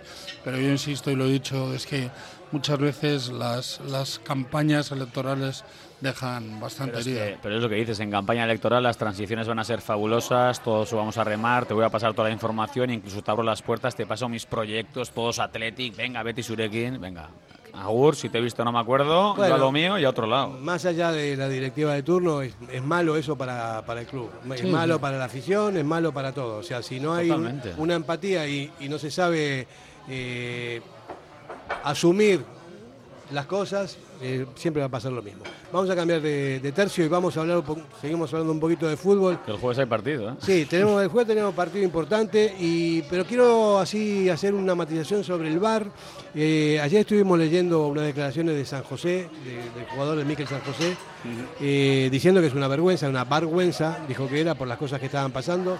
¿Cómo? O sea, realmente yo no sé lo que, que no, no veo la solución, a menos que cambien a los, a los árbitros que están en el bar por, por, por otros de otras nacionalidades, que vengan los ingleses de aquí, que vayan los italianos para Ah, Alemania. Yo lo que estoy seguro, Fer, es que este verano se reunirán porque saben que se les está yendo de las manos el fútbol, o sea, está perdiendo toda la esencia, hay unos errores clamorosos, lo que siempre decimos, a las 7 una mano es mano, a las 9 esa misma mano no es mano y el criterio no saben aplicarlo bien, o sea, cada día lo hacen de una manera, es una moneda, una Pero moneda lo al peor, aire y- lo, lo peor es que, lo peor es que da la sensación de que lo están haciendo adrede, cada uno con sus, con sus intereses, porque no es normal que por un dedo, por una uña te piten un Pero ¿sabes, juego y otra... ¿Sabes qué es lo peor también? Incluso pasa. eh, te pongo una jugada, tú eres exárbitro y tú eres exárbitro. Eh, no Julián me dice una cosa no y. Fernando me dice otro. Entonces es que no está claro el propio criterio y yo creo que va a haber una reunión en verano en la que se pondrán puntos en común y o cambian la cosa o esto del bar ya sí que se nos va a, Pero yo a creo que has dicho una palabra clave, Kevin, que es la esencia del fútbol. Eh, el fútbol nació sin bar y mo- debe morir sin bar. Para mí, el bar lo anularía. No, a menos que realmente eh, haya justicia, ¿no? Aunque también si te está quitando co- cosas mal, de polémica, lo que sea. Pero, por ejemplo, tú ves un partido de tenis y ves el, el- el ojo de halcón justo en la rayita, en un, en un milímetro y está. ¿Y por qué no lo hacen así? Y otra cosa más. ¿Por qué no se comentan las cosas que pasan dentro del bar? ¿Por qué no se oye el, el- el diálogo que tienen ese tipo de cosas? En otros países sí se hace. El otro día en Francia un árbitro salió a Y explicarle explicó, a la gente por qué había pitado el- esa- lo que pitó, ¿no? Y con el bar ahí de por Y medio. en el básquet es una gozada, cómo les escuchas, cómo se dirigen a los jugadores, cómo toman las decisiones, cómo la hablan, que lo hagan también si quieren. Tú muestras el bar y dices, no, esto es así por esto, por esto, por otro. Por... Sí, pero- pero, si tienes una raya roja, una verde, la, la pueden poner a, a- ¿Y, y a cómo, dedo. y cómo la echan? De todas formas, eh, creo que coincide en un momento muy delicado para la credibilidad de- del fútbol en cuanto al estamento arbitral. Arbitral, ¿no? claro. si, si pensamos que hace X tiempo, no, no demasiado, podía existir el caso Negreira, eh, el VAR igual no es el problema. ¿no? El- el- la objetividad quizá es la que hay que poner en cuestión. Las personas que Y lo no- manejan. y no- y no digo que ahora esté pasando, espero, deseo y creo que no, pero es verdad que estos ejemplos cercanos nos hacen hacer dudar. Para mí el VAR tarda demasiado, es decir, esto mm, alguien con conocimiento técnico y descansado en una silla viendo tres veces una jugada creo creo que puede tener una opinión formada y no la va a tener más porque tarde tres minutos.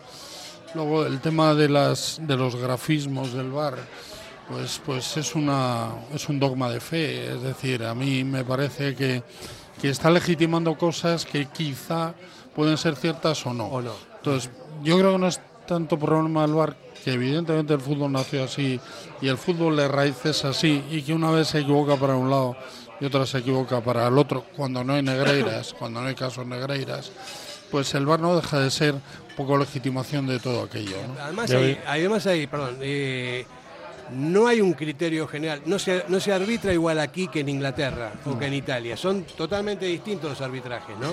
Entonces, por eso digo, ¿por qué no se, estamos en, en Europa, que es un, un solo lugar hoy, hoy por hoy, más allá de los países, ¿por qué no se intercambian eh, árbitros o, no sé, para cambiar un poco y para eh, quitar sospechas, ¿no? Sospechas. y Quizá dudas. podía ser. Hay que también ver la categoría de árbitros porque hay ligas que no están acostumbradas. La liga grande que Inglaterra, Alemania, Francia, Y, termi- España. y terminaremos sin árbitros. eh, con, Pero el ro- tiene- con un robot por ahí corriendo, una Eh, máquina pero- pitando. los Yo creo que partidos. yo creo, bueno, es que yo creo que los linieres van a tender a desaparecer, pero el VAR tiene varias incongruencias. La primera es que no es posible que un árbitro en realidad esté arbitrando a otro que a su vez luego van a estar en sentido contrario.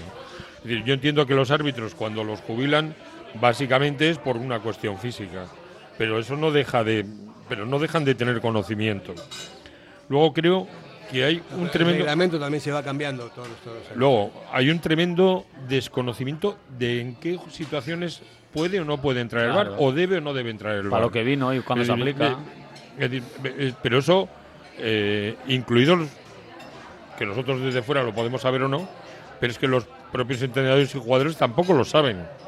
Porque, en definitiva, acaban solicitando de todo. Mira, Julián, según como seas tú, En tú tercer imagínate, lugar, yo te doy una charla si todos los veranos Ya. al llegar y encima hay cambio de normativa cada temporada. Tú si eres muy aplicado y te quedas de las cosas, pues medio sí. Sí, pero, si si eso hay- lo tienes, no lo puedes contar solo una vez en el año. Eh, hay que aclararlo. Y luego la tercera es si nos fiamos o no de la tecnología. Yo estoy de acuerdo que, bueno, que- creo que fue en el partido con el Sevilla que había una raya donde que si ahora te pilló por el codo y luego te pilló la punta del pie, ¿no? Si asumimos la tecnología existente hay que aceptarla y aceptarla en todas en todas las circunstancias, porque eso sí que no es responsabilidad del árbitro. Entonces, Yo estoy, mal- estoy de acuerdo con Kevin, para eso que no haya bar, ¿eh? Para eso Es que, que- vamos, de verdad, ¿eh? Pues bueno, eso- yo, yo creo, yo Esa- creo que con esa un- línea yo no lo vi en el partido. con un, con un buen ojo y de halcón. Y estaba viendo la retransmisión porque estaba en un palco. Yo es que creo Lo que hay- trato de decir es que esa línea la vi a posteriori, momentos después. Es que, es que las cosas tienen que ser semiautomáticas. Y antes en línea, ¿qué te hacía? Ante la duda no levantaba. Hay Claro. goles que por una nariz o por una uña a mí no me puedes anular un gol. Es que para mí eso es cargarse el fútbol. Bueno, pero es que los linieres están de más y dentro de poco van a estar de más. Pero quizá también tendríamos que plantearnos si dentro de un campo de fútbol debe haber tres árbitros sin un árbitro y dos linieres. Si un árbitro principal puede seguir arbitrando por conocimiento, por capacidad, aunque tenga 50 años, como pasa en otros deportes. En el fútbol americano los árbitros principales prácticamente no corren. Y en cambio es gente muy madurita, con gran experiencia y sobre todo con un reconocimiento dentro, de, dentro del, del propio deporte. Y e- ese es el reconocimiento que nosotros, que los árbitros no se están haciendo acreedores y que tampoco se los De regalamos. todas formas, yo haría minimizar, ¿eh? Para el gol es fantasma, un fuera de juego claro para lo que realmente vino, porque al final rearbitramos el partido 37 veces. A mí me aburre.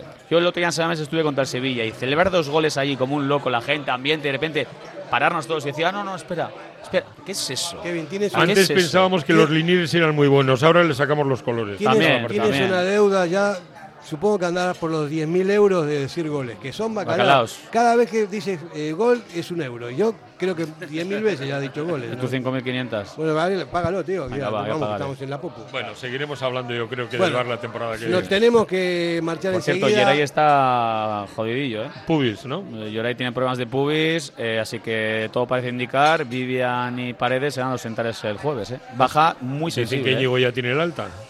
No, no, no, no, no, el alta no tiene Íñigo, ¿eh? Íñigo hay dudas de que llegue, ¿eh? Y lo mismo Iker, Iker todavía más complicado, ¿eh? Iker no va a llegar, tengo muchas dudas con Íñigo, pero Iker ahí, o sea, me parece que Paredes y A mí, a mí me pareció ayer que Siray está más bajo de. Sí, no, no, físicamente no estaba Está bien. to- está tocado. No, no era Yeray.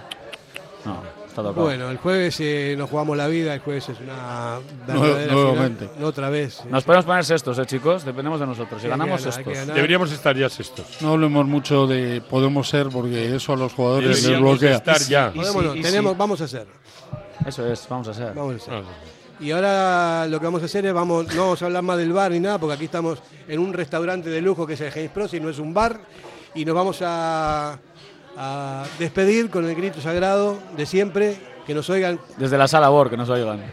hasta el jueves tiene que resonar esto. Venga, vamos. Venga, va, una, dos y tres. Radio Popular, Herri Ratia, mucho más cerca de ti. ¿Tienes problemas con tu viejo colchón? Colchonerías Bengoa tiene la solución ideal. Canapés de madera más colchón viscoelástico 135 por 190 por 395 euros. Ahora con almohada viscoelástica de regalo. Porte, montaje y retirada totalmente gratuita. Colchonerías Bengoa, las de toda la vida. Ocho tiendas en Vizcaya, dos de ellas de sofás. Más información en la web colchoneríasbengoa.com. Llega el momento de disfrutar de tu jardín. ¿Lo tienes todo preparado? Con las máquinas de batería Steel, tu césped, terraza, árboles y setos siempre Gracias a la tecnología y calidad premium de Steel. Y al mejor precio. Encuéntranos en... Comercial Agrícola Baserri Tresnac de Berriz. Teléfono 94 682 4087. En Durango, Restaurante Covica. Comida tradicional, moderna y vanguardista, elaborada siempre con la máxima calidad. Expertos en alta cocina en miniatura con reconocimientos de prestigio ofrecen diferentes alternativas para satisfacer los paladares de todos sus comensales. La comida de calidad y el trato exquisito tienen nombre propio en San Ignacio Usunea 8, Durango. Si te gusta disfrutar del buen pescado, Asador Restaurante Parrillas del Mar es tu lugar. En Bilbao, Juan de Ajuria Guerra número 7. Disfruta de nuestros pescados a la parrilla, besugo, rey, rodaballo, lubina y mariscos como langosta, bogavante y cigalas, entre otras delicias del mar. Mención especial también a nuestros entrantes originales como la ensaladilla de buey. Si quieres comer bien en un ambiente de lo más acogedor, ven a Parrillas del Mar.